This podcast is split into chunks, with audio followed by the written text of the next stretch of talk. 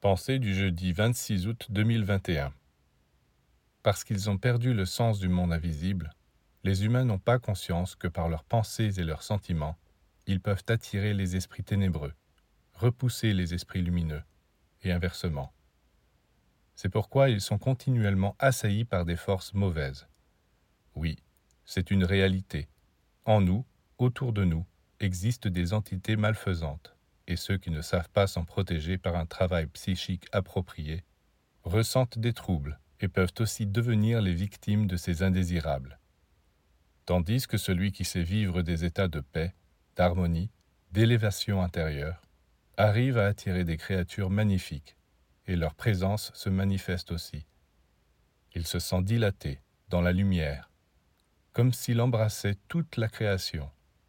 Lui-même ne le sait peut-être pas, mais c'est la présence de ces entités célestes qui en est la cause.